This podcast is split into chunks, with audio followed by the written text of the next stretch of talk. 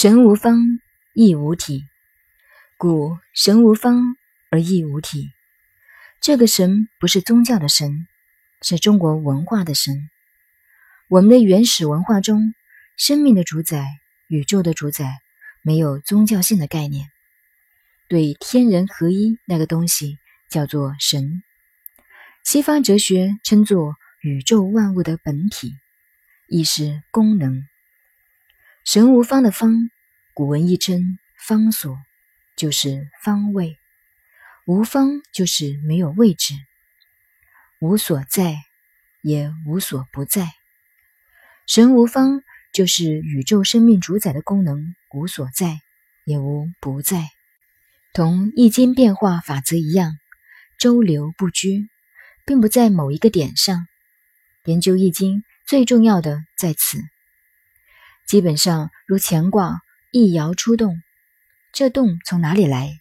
答案是神无方，而亦无体。所谓本体是个抽象名词，是无体之体，无为之为。所谓道，也是一个抽象的代名词，没有固定的、不拘的。不固定、不拘，就是宇宙的法则。是看宇宙的东西。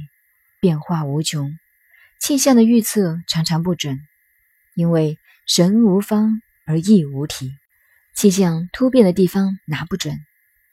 那么，我们研究易经的学问，如果说易经一定是讲某一范围的，那就犯了逻辑的错误，因为他明白告诉了我们：神无方而亦无体。